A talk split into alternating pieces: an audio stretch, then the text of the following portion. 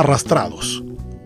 Ser propietario de uno mismo es la tarea más dura a la que se somete una persona a lo largo de su vida.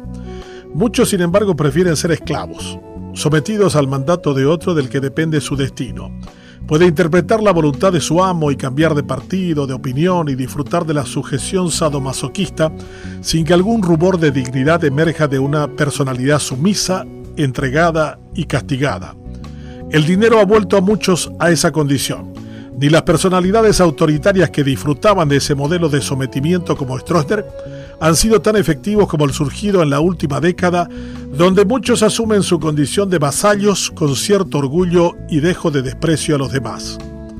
La política sostenida en los grandes ideales, en los dogmas que moldeaban multitudes tras los pasos de un líder que entusiasmaba y las hacía vibrar a cada paso, marcando el compás ahora del tintineo de las monedas que les tira al que alguna vez les consideró prostitutas, proclamando a voz de cuello a quien lo quisiera oír que es el gran caficho de un prostíbulo llamado partido. Entregados a la lógica mentirosa del dinero que moviliza voluntades, simula lealtades y grita falsedades, un grupo variopinto se ha rendido ante él. Para justificar su derrota alguna vez dirán que no tenían otra opción, que ellos no eran más que despojos arrastrados en forma de reptiles ante su abierta incapacidad de proclamar su verdad y menos sostener su dignidad. Los arrastrados se han envilecidos aún más ante su abierta comparecencia ante la humillación de quien los sometía. Viven con ínfulas insostenibles asumiendo con claridad su enanismo cívico y su renuncia ciudadana. Los hay de todos los tipos. Los incultos e ígnaros que culpan a su inadecuada educación, como de aquellos con doctorados que viven en la ilusión de ser parte de una casta inventada sobre el dinero mal habido. Algunos proclamaron alguna vez sus estudios en el exterior, que acabaron en el arrastre reptiliano que dejó por el suelo cualquier apropiación cultural externa que hubiera servido para mejorar su prosapia.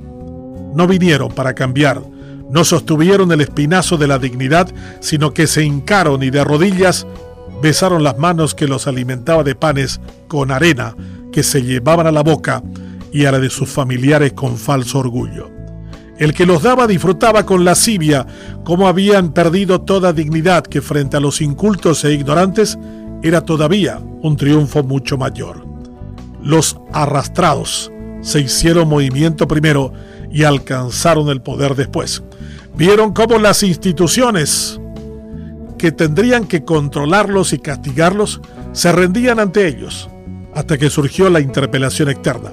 Ahí se asustaron primero, se desconcertaron después, para acabar asumiendo que nada podía pasar al interior de un ambiente lastrado por el deshonor y la deshonra podrían perder sus visas y su contacto con el ansiado exterior, pero nada importaba si hace rato habían perdido el honor y el orgullo interiores.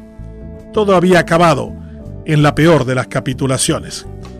Cuando se escriba la historia de la transición democrática paraguaya, se podrá ver en retrospectiva cómo el autoritarismo, la nostalgia dictatorial, la involución, las castas y el dinero intentaron doblar el honor de un pueblo que fue capaz de darse cuenta, como los versos de Ortiz Guerrero que decía, yo llevo un potosí de oro viviente que pesa como un mundo el corazón, de ese pueblo que rechazó la compra de su voluntad, de su esencia, de su dignidad y de su belleza.